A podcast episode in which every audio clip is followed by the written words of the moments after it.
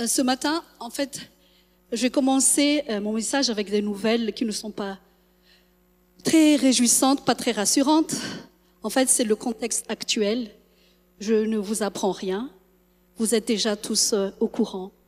Le coût de la vie hein, qui augmente, les gasoils qui montent à 2 euros, inflation à, à 6% ici en France et plus ailleurs, à cause, on entend chaque jour à la télé, à cause de la guerre en Ukraine, les prix n'arrêtent pas d'augmenter, l'État n'arrive pas à bloquer les prix, mais jusqu'où on ira? Jusqu'où ça va aller? Tout cela n'amène pas du tout euh, rien de rassurant. Conséquence de cela, c'est les inquiétudes, c'est la peur, c'est les craintes. Pour ceux qui n'ont pas beaucoup de moyens, mais même pour ceux qui ont beaucoup d'économies, ils vont chercher encore à en avoir plus pour euh, être en sécurité. Alors ça ne se passe pas que ici en France, mais nous savons tous que c'est un peu partout dans le monde. Alors pour, euh, j'étais allée chercher euh, comment, c'est quoi les attitudes des, riches en fait face à, la situation actuelle. Alors je vais vous lire trois, trois témoignages. Les richissimes banquiers, les gestionnaires de fonds spéculatifs et les cadres des sociétés de capital investissement, investissement de New York font depuis longtemps appel à des agences de sécurité privées pour les protéger, eux et leur fortune. Un autre témoignage, c'est le PDG de Goldman Sachs a fait construire un portail de sécurité de 2 mètres de haut pour contrôler l'accès à sa propriété des Hamptons. Un dernier euh, témoignage de ça. La protection des personnes les plus aisées est un, secteur encore modeste, mais les services proposés se diversifient de plus en plus. Il existe désormais des sociétés qui vendent des assurances contre le kidnapping et d'autres qui proposent de vérifier les antécédents des employés euh, de maison. En fait, tous ces exemples pour vous dire que même les riches, ils s'inquiètent de leur richesse. Alors, voyons bien que qu'on soit riche ou pas, nous ne sommes pas vraiment à l'abri des peurs, des inquiétudes. Alors, si même les riches, ils ne peuvent pas avoir confiance, s'ils s'inquiètent comme ça, or qu'ils ont des trésors, des richesses, c'est quoi le vrai trésor alors? C'est quoi la vraie richesse sur quoi on peut se poser? Et ce matin, ma, euh, ma prédication, le, le titre, c'est Le vrai trésor. Peut-être que chacun de nous, ce matin, dans notre propre vie, il y a des situations euh, qui nous amènent à être dans cette inquiétude. Alors, quelle est la solution face à cette montée d'inquiétude, face à cette montée de peur, de crainte qui est là, qui est réellement là? Alors, nous allons nous référer à la Bible. Que dit la parole de Dieu face à l'inquiétude face à la peur? Matthieu 6, 25 dit, ne vous inquiétez pas pour votre vie. Nous voyons, ne vous inquiétez pas, répété trois fois dans ce même chapitre en Matthieu 6, 25, 31, 34. Jésus insiste. Répété trois fois dans le même chapitre, cela montre l'importance de ne pas s'inquiéter. Et ce n'est pas une option, c'est un ordre, c'est impératif. L'inquiétude ne résout rien. Il est écrit que on ne peut même pas ajouter une seule coudée à notre vie. Au contraire, la peur, le stress, l'inquiétude entraînent des problèmes de santé des problèmes physiques, des problèmes psychiques. L'inquiétude est comme l'incrédulité. Elle ne permet pas à Dieu d'agir. L'inquiétude ne permet pas à Dieu de faire des miracles dans notre vie. Nous voyons ça dans Matthieu 13, verset 58, quand Jésus n'a pas pu faire des miracles à cause de l'incrédulité des gens de sa patrie et de sa maison. Jésus dit, ne vous inquiétez pas pour votre vie. La vie vaut plus que la nourriture. Le corps vaut plus que les vêtements. Jésus prend exemple sur sa création. Les oiseaux ne sèment ni ne moissonnent et Dieu les nourrit. Amen. Le lys des champs que Dieu compare à Salomon dans toute sa gloire, Dieu revêt le lys. Vous vous rendez compte? Même Salomon, dans toute sa gloire, dans toutes ses richesses, n'a pas été vêtu comme l'un de ces, de ces fleurs, de ces lys des champs. Dieu lui-même, il fait cette comparaison. Alors à combien plus forte raison Dieu, notre Père, ne nous vêtira-t-il pas? Il est écrit, il sait que nous en avons besoin. Il sait. Prenons l'exemple d'un enfant avec sa maman, un petit enfant. Vous savez, l'enfant, il va pas demander à sa mère s'il va manger ou pas aujourd'hui. Il sait. L'enfant sait que sa maman va lui préparer à manger. La question ne se, ne se pose même pas. Peut-être la question c'est qu'est-ce qu'on mange? C'est plutôt ça. Car il sait que sa maman va préparer à manger. Et de son côté aussi, la maman sait que son fils a besoin de manger. Mais la question qui se pose pour chacun de nous aujourd'hui, est-ce que nous sommes sûrs que Dieu sait? Est-ce que nous le croyons vraiment? Et, euh, savez-vous que le nombre de, de fois que la phrase ne crains pas est répétée dans la Bible, vous savez combien? 365 fois. Alors, chaque jour, Dieu nous dit ne crains pas. Chaque jour, tous les jours. C'est comme si Dieu veut nous rassurer de ne pas être dans la crainte ni dans la peur, car il est là et il sait toutes choses. Est-ce que nous sommes vraiment conscients que Dieu est au courant de, tout ce dont nous avons besoin?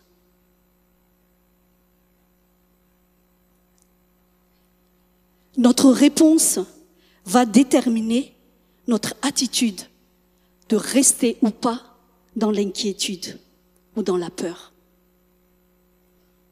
Le psaume 37, verset 25 dit clairement, J'ai été jeune et j'ai vieilli, et je n'ai point vu le juste abandonné, ni sa postérité mendiant son pain. Psaume 23, verset 1 à 2, L'Éternel est mon berger, je ne manquerai de rien. Il me fait reposer dans de verts pâturages. Je ne manquerai de rien, de rien, c'est écrit. Oui, bien sûr, c'est normal, c'est humain de s'inquiéter. Nous passons tous, nous sommes tous passés par ça, par l'inquiétude, par la peur. Mais rester dans l'inquiétude, rester dans la peur, c'est ça qui n'est pas normal.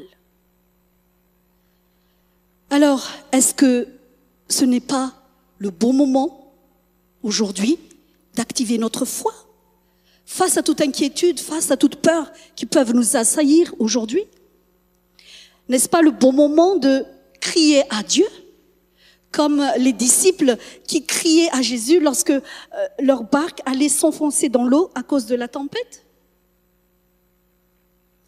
N'est-ce pas le bon moment peut-être de jeûner et prier comme euh, ont fait Esther et les Juifs lorsque le degré était sorti de tuer tous les Juifs de Suse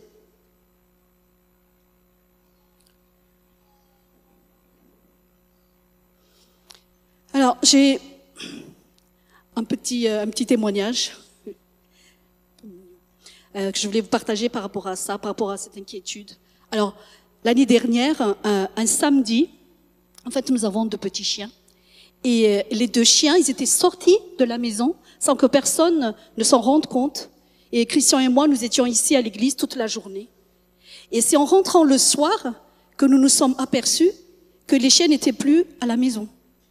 Et toute la famille était triste et nous avons, nous sommes sortis tout de suite, nous avons fait le, le tour de, des maisons pour chercher et appeler les chiens et rien. Puis, euh, avec mon mari, nous avons, on s'est dit on va prier. Et euh, nous avons prié et nous avons demandé au Seigneur de faire un miracle. Parce que ça fait déjà toute la journée qu'ils sont partis. Pour qu'on les retrouve et pour qu'ils ne se fassent pas écraser, qu'ils ne se fassent pas voler. Et puis voilà, on a fini cette prière. Et euh, moi, j'étais encore là dans, dans, la tristesse, dans l'inquiétude. Dans, dans où est-ce qu'ils sont? Et euh, je voulais encore ressortir pour chercher des chiens. Et, euh, et j'ai dit à mon mari, j'ai insisté, allez, on ressort encore, on va, on va les chercher. Et là, sa réponse m'a m'a laissé sans voix. Il m'a dit, tranquillement, nous avons prié, maintenant on attend. Laisse-moi regarder mon, mon match. là.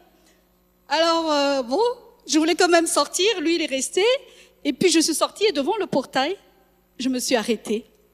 Et je me suis dit, euh, il a raison, on a prié. Et du coup, je suis retournée à la maison. Et euh, en fait, euh, euh, nos filles, ils ont mis une annonce sur Facebook sur chien perdu. On ne sait pas faire ça, mais elles, elles ont su. Et figurez-vous, le lendemain, on a reçu un coup de fil comme quoi nos chiens ont été retrouvés, ils, étaient à la SPA.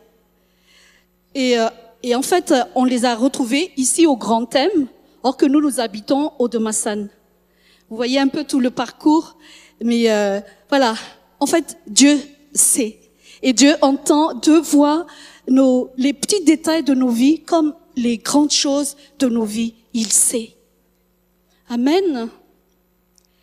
Alors, donc, ce matin, c'est le bon moment de saisir cette vérité que Dieu sait ce dont nous avons besoin.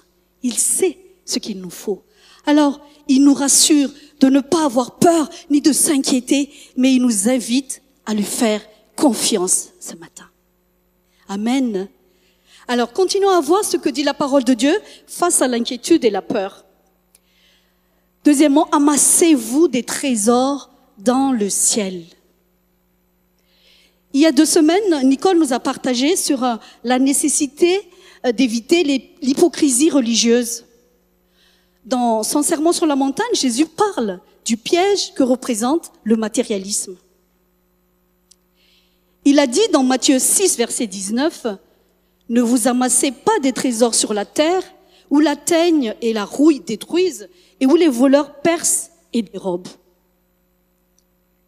Jésus savait euh, que le cœur de l'homme a tendance à mettre sa confiance dans l'accumulation des biens matériels. Il sait que quand le cœur de l'homme s'attache aux biens matériels, il peut, l'homme peut ne plus marcher dans la vérité, peut ne plus pratiquer la justice, mais va être animé par le désir de posséder. Et des fois, à n'importe quel prix, même au détriment d'autrui. Et le risque, c'est l'éloignement progressif de Dieu. Alors il invite ceux qui l'écoutent à cesser d'agir ainsi.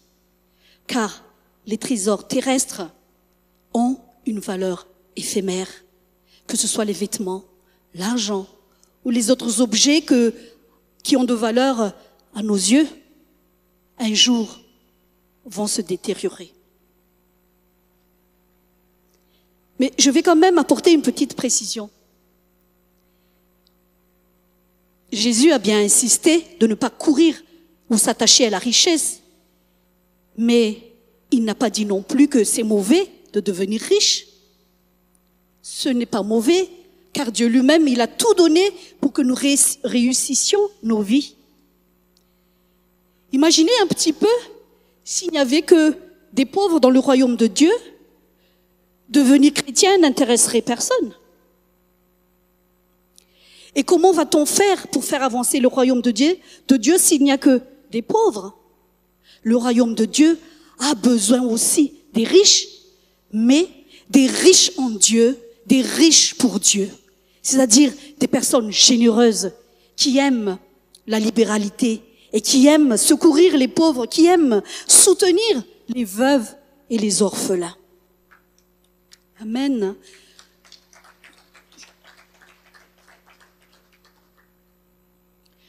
Prenons l'exemple de Corneille, le centenaire. Dans Acte. Ah oui, le. Bon, c'est compris, le centenier. Le. Alors, Acte 10, verset 4 dit, Un ange a dit, Tes prières et tes aumônes sont montées devant Dieu et il s'en est souvenu. Amen. Car Corneille aime la libéralité et aime les pauvres. Oui, les amis, les aumônes parlent pour nous, au temps marqué où nous avons nous-mêmes besoin de secours. Bien sûr que nous ne calculons pas lorsque nous faisons les aumônes, mais celles-ci vont parler pour nous lorsque, à notre tour, nous sommes dans la détresse. En hébreu, l'aumône veut dire tzedaka, et c'est donc la même racine que tzadik, qui veut dire juste. C'est comme si tes aumônes appellent la justice devant Dieu. Et le jour où tu vas crier à Dieu, il viendra. Amen. Nous voyons cela dans Ésaïe 58, verset 7. Partage ton pain avec celui qui a faim et ne te détourne pas de ton semblable. Au verset 8, alors ta justice marchera devant toi et la gloire de l'Éternel t'accompagnera. Alors tu appelleras et l'Éternel répondra. Tu crieras et il dira, me voici. C'est vrai que du temps de Jésus, il y avait beaucoup de pauvres et de dévaphorisés.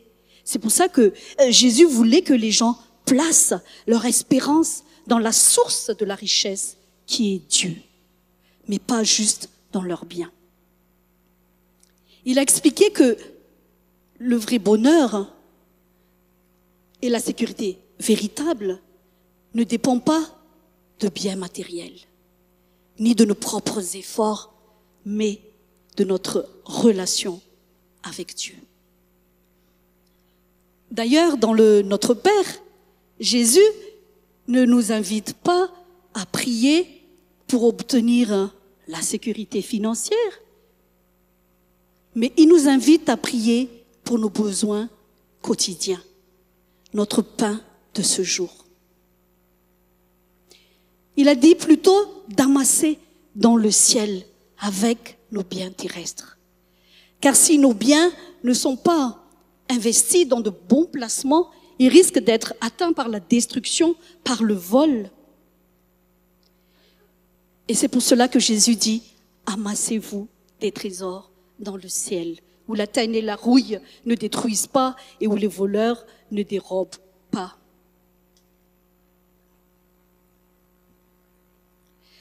Les bonnes œuvres que nous faisons sont comptabilisées par Dieu et sont des trésors incorruptibles que nous amassons dans le ciel. D'ailleurs, c'est pour ça que l'apôtre Paul exhorte les chrétiens riches à faire du bien, à être riches en belles œuvres et à avoir de la générosité, s'amassant ainsi comme un trésor sûr, un bon fondement pour euh, l'avenir afin qu'ils se saisissent de la vie véritable. Jésus nous donne une raison, aussi une raison qui devrait nous inciter à fuir le matérialisme. Car là où est ton trésor, là aussi est ton cœur. Amen. Le trésor d'une personne, c'est ce que, c'est ce qu'elle considère comme ayant véritablement de la valeur dans son cœur. Alors ce matin, je te pose cette question. Il est où ton cœur?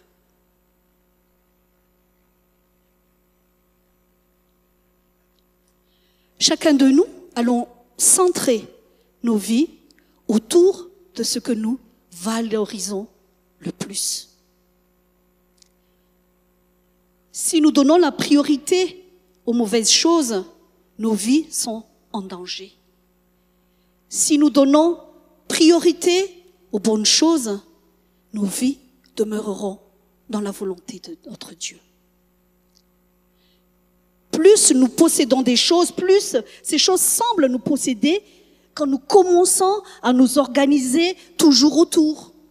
Quand ces choses deviennent le centre de notre vie, ça peut devenir un idole dans nos vies et prendre la place de Dieu. Romains 6, verset 16 dit, vous êtes esclaves de celui à qui vous obéissez. D'où l'importance pour un enfant de Dieu de veiller impérativement sur ses propriétés, priorités, pardon. D'où l'importance de veiller sur nos priorités.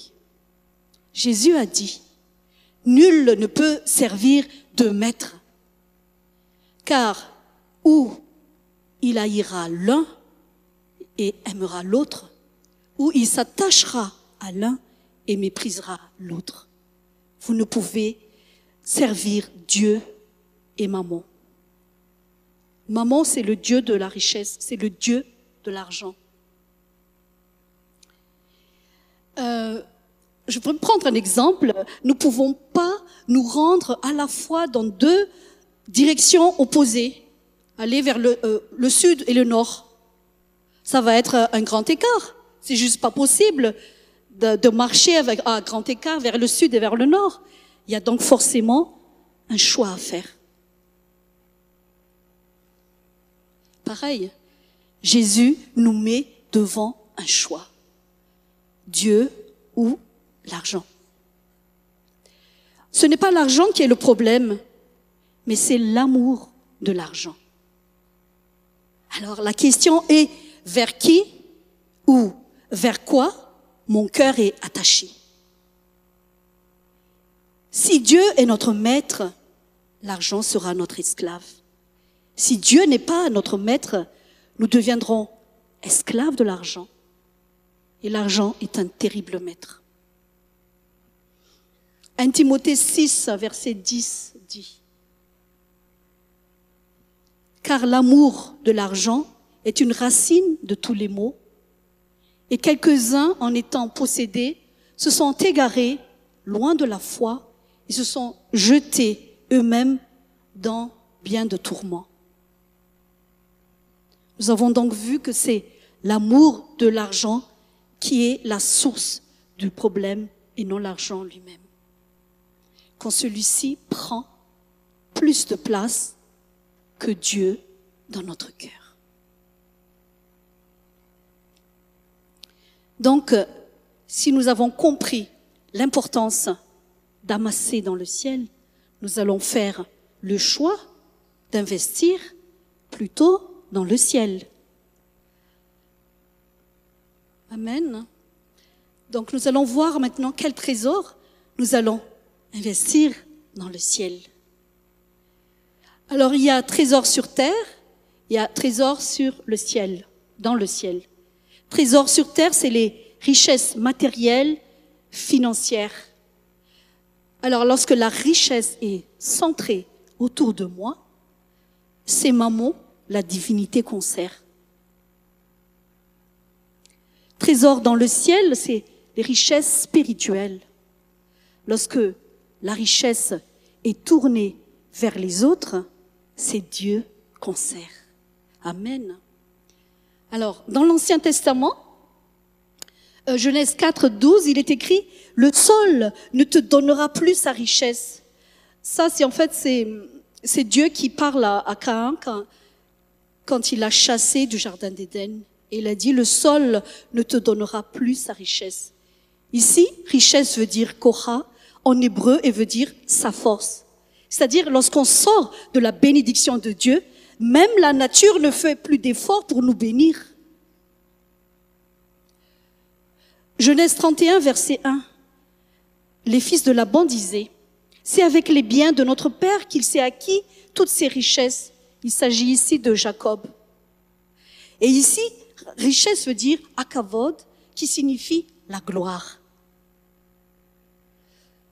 Proverbe 3, 16 dit, dans sa main droite est une longue vie, dans sa main gauche la richesse et la gloire. On voit que dans l'Ancien Testament, richesse et gloire viennent toujours en même temps lorsque Dieu bénit. Et dans le Nouveau Testament, le mot richesse vient pour qualifier une abondance de choses spirituelles. Richesse de sa gloire, richesse de sa grâce, richesse de sa force. Richesse de sa gloire, on peut lire dans Philippiens 4, 19. Et mon Dieu pourvoira à tous vos besoins selon sa richesse avec gloire en Jésus-Christ. Nous pouvons lire dans Éphésiens 3, verset 16, afin qu'il donne selon la richesse de sa gloire. Euh, Éphésiens 2, 7, nous pouvons lire, afin de montrer dans les siècles à venir l'infinie richesse de sa grâce par sa bonté envers nous en Jésus-Christ. Dans l'Ancien Testament, les serviteurs de Dieu étaient riches et on peut voir ces richesses naturelles, matérielles et l'honneur dans leur société. Exemple, Abraham, il était très riche en troupeaux, en argent, en or et, et les autres patriarches aussi. Mais par la venue de Jésus, Jésus, il a amélioré, il a perfectionné cette richesse. Il nous donne la richesse spirituelle par la venue du Saint-Esprit en nous. Emmanuel, Dieu en nous, Dieu avec nous. Amen. Éphésiens 1.3 dit, béni soit le Dieu et Père de notre Seigneur Jésus-Christ qui nous a bénis de toute bénédiction spirituelle dans les lieux célestes en Christ. C'est une grande richesse que les personnes de l'Ancien Testament euh, n'ont pas connue, sauf euh, les rois et les prophètes. Mais aujourd'hui, richesse et gloire sont toujours là. Et, mais ce n'est pas à nous de courir après les richesses, mais c'est le contraire qui se passe lorsque nous cherchons Dieu et que nous pratiquons ce qui est juste pour Dieu. Donc, euh, nous pouvons investir dans le ciel les richesses spirituelles à partir du moment où que le Saint-Esprit vit en nous. Amen. Comment alors investir ces richesses dans le ciel? Je reprends le, le, sermon de Jésus sur la montagne. Matthieu 6, 33 dit, Cherchez premièrement le royaume et la justice de Dieu, et toutes ces choses vous seront données par-dessus. Amen. Si Jésus a dit, cherchez le royaume, c'est que le royaume de Dieu est caché. On ne cherche pas quelque chose qu'on a déjà. On cherche quelque chose qu'on n'a pas encore. Matthieu 13, 44 dit, le royaume des cieux est semblable à un trésor caché dans un champ. Donc le royaume de Dieu est le trésor que Dieu cache. Mais ce sont seulement ceux qui le désirent vraiment qui vont le chercher et le trouver. Amen. Alors, on va essayer de le chercher ensemble ce matin.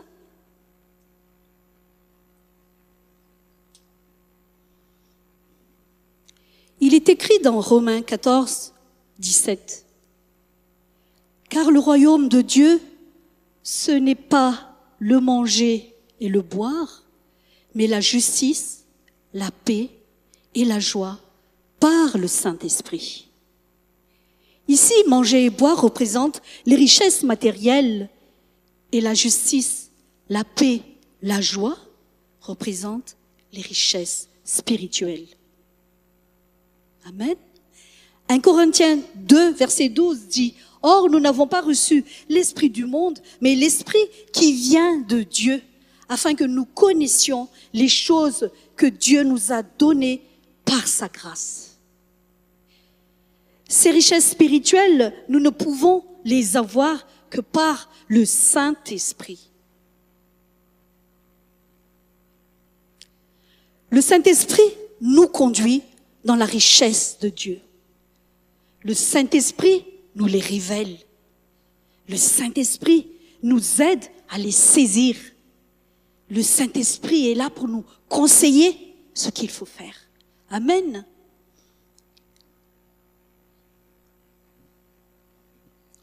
Et euh, nous ne pouvons avoir le Saint-Esprit qu'en recevant Dieu lui-même en nous.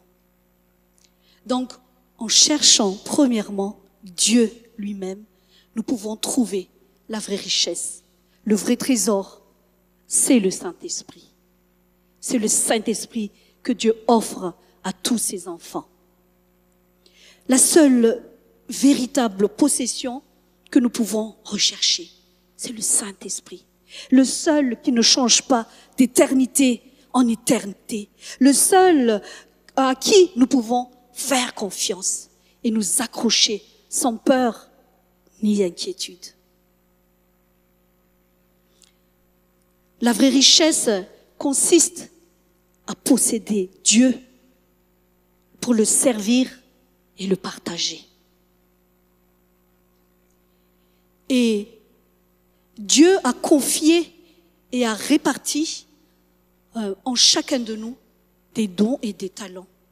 Et Dieu veut que nous, nous les utilisions pour porter du fruit, pour faire avancer son royaume.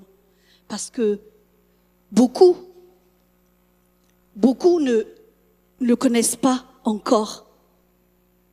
Alors, Dieu a mis tous ces talents, ces dons en nous pour que nous puissions les utiliser. Car euh, nous ne sommes que des intendants de ce que Dieu nous confie et un jour, nous devrions lui en rendre compte. Dans Luc 16, on peut voir, versets 9 à 12, si nous avons été fidèles dans les petites choses, Dieu nous confiera de grandes. Si nous avons été fidèles dans les richesses injustes, Dieu nous confiera les véritables. Si nous avons été fidèles dans les richesses d'autrui, il nous donnera ce qui est à nous. Amen.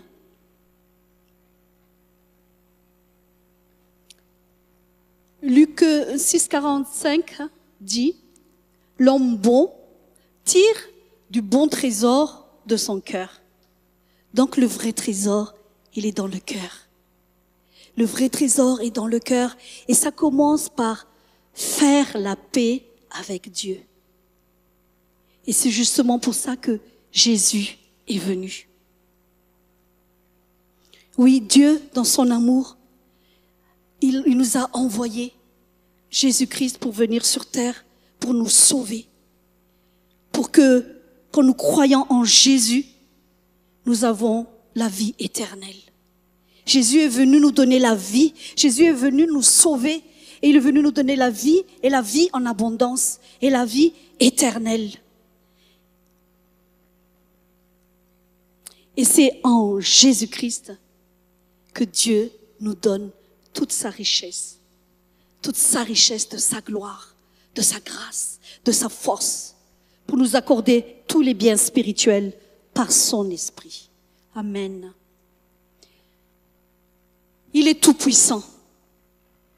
Il est tout puissant pour euh, nous accorder gloire et richesse. Surtout euh, pour notre génération où Paul dit que Jésus vient chercher une épouse glorieuse, sans tache ni ride, ni rien de semblable, mais sainte et irrépréhensible. Mais il faut garder notre cœur pour ne pas s'attacher au bien matériel. Car euh, nous ne pouvons pas aimer Dieu et maman en même temps. C'est pour cela que Dieu a établi les sacrifices, les dîmes, les offrandes, pour sonder nos cœurs si nous allons nous attacher à lui et lui faire confiance au lieu de s'attacher aux biens matériels. Jésus a dit qu'il y aura toujours les pauvres et les orphelins au milieu de nous. Mais c'est une fois de plus pour voir la disposition de nos cœurs et notre obéissance. Dieu aime la libéralité et la générosité et non l'attachement aux biens matériels. Et les promesses sont là quand nous cherchons en premier le royaume de Dieu. Dieu lui-même va nous donner toutes choses en abondance. Dieu lui-même va nous donner par-dessus tout, toutes choses. Amen. Alors j'arrive à faire, euh, faire mon message. Mais avant de conclure, j'avais à cœur de vous montrer que dans la Bible, il est arrivé que Dieu, oui, a béni ses serviteurs fidèles en leur accordant la richesse. Les patriarches, ils, étaient riches.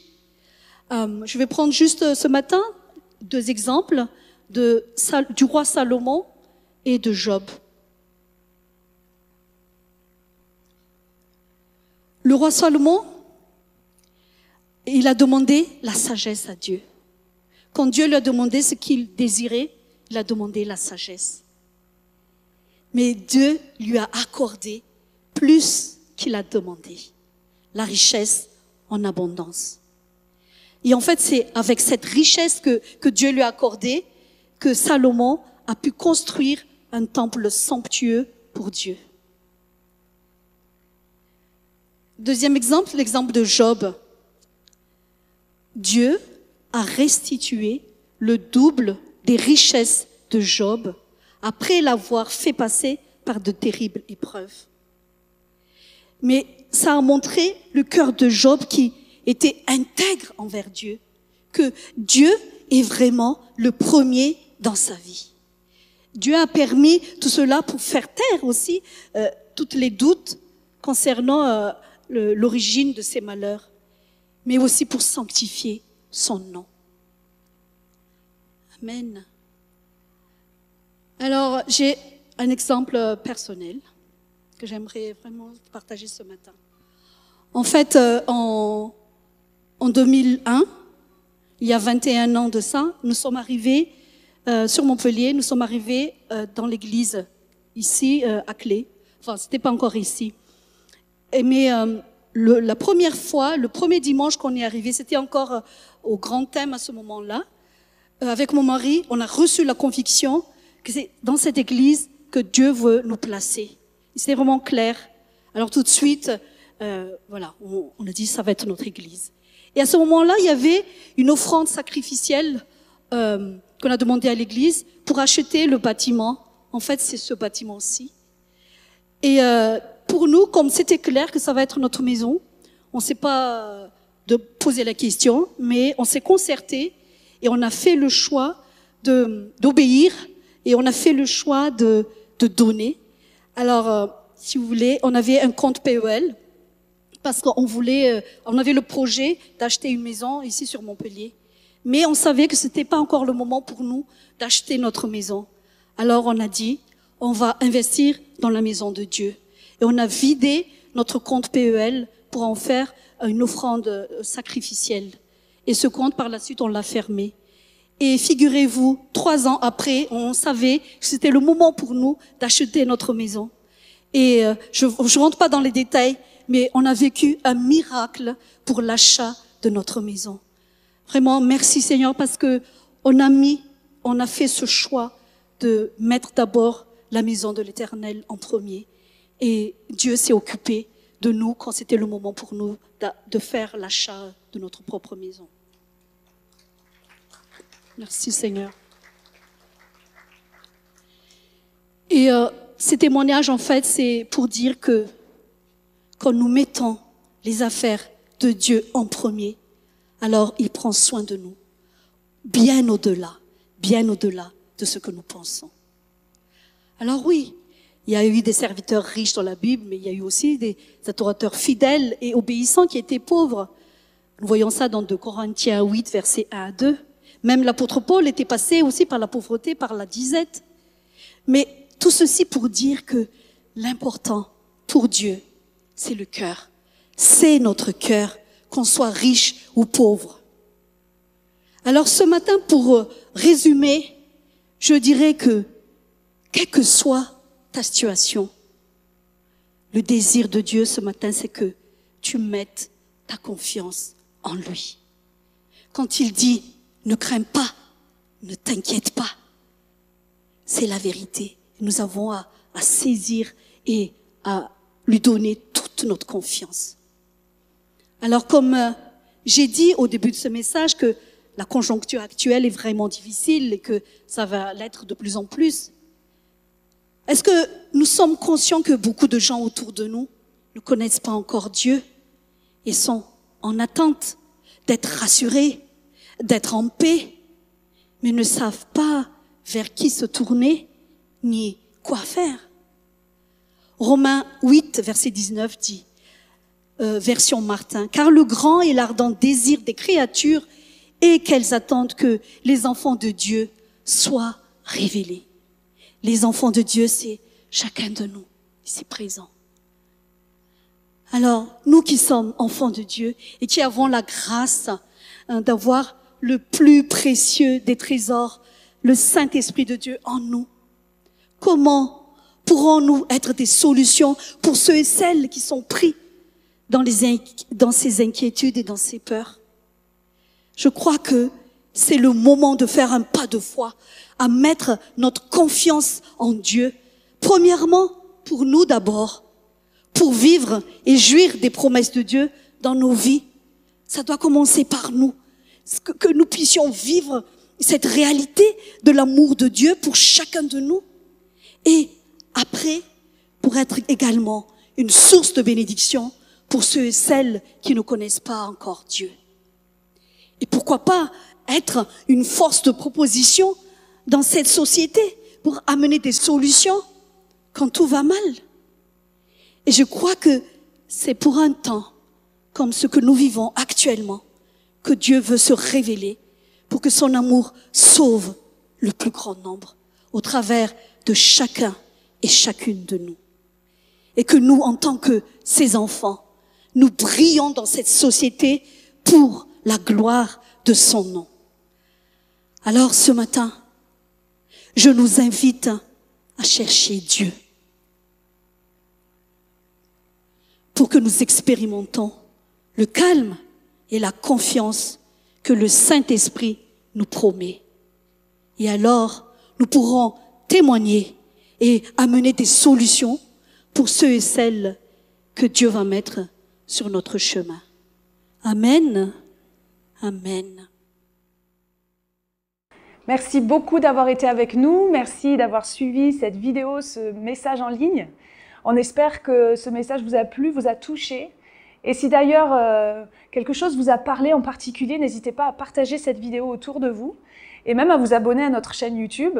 Comme ça, vous pourrez euh, chaque dimanche être avec nous en direct à 10h sur notre chaîne. Ou bien, si vous êtes ici à Montpellier en présentiel, on se fera une joie de vous rencontrer tous les dimanches à 10h. Si euh, vous avez des questions à propos de Jésus, à propos de la Bible, de la foi, sachez que nous organisons chaque semaine euh, des soirées alpha, qui sont des soirées de découverte de la foi. Et donc, ce sont des, moments en petits groupes où on peut poser des questions euh, et cheminer ensemble à la découverte de Jésus. Et si ça vous intéresse, il y a toutes les informations en description sous cette vidéo.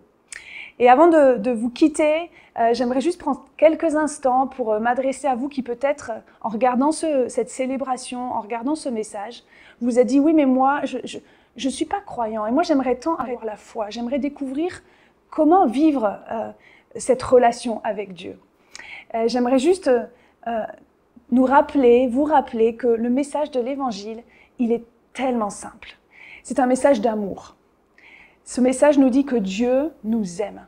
Que non seulement Dieu, il existe, mais il nous connaît par notre nom et il nous aime. Et il veut être dans nos vies. Il veut être en relation avec nous. Et il nous aime tellement que ce qui fait barrage entre nous et Dieu, c'est-à-dire notre péché, il est venu jusqu'à nous pour le résoudre, ce problème.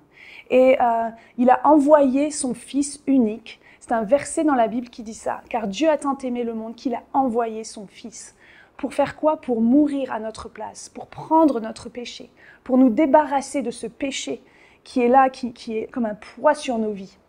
Et il n'y a que Jésus qui peut nous débarrasser de ce péché. Il n'y a que Jésus qui peut nous pardonner de notre péché.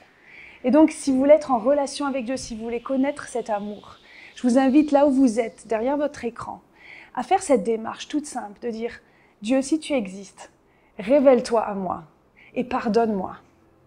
Et cette prière sincère, sachez que Dieu l'entend et que Dieu va enlever votre péché, va vous pardonner complètement, totalement, à 100%.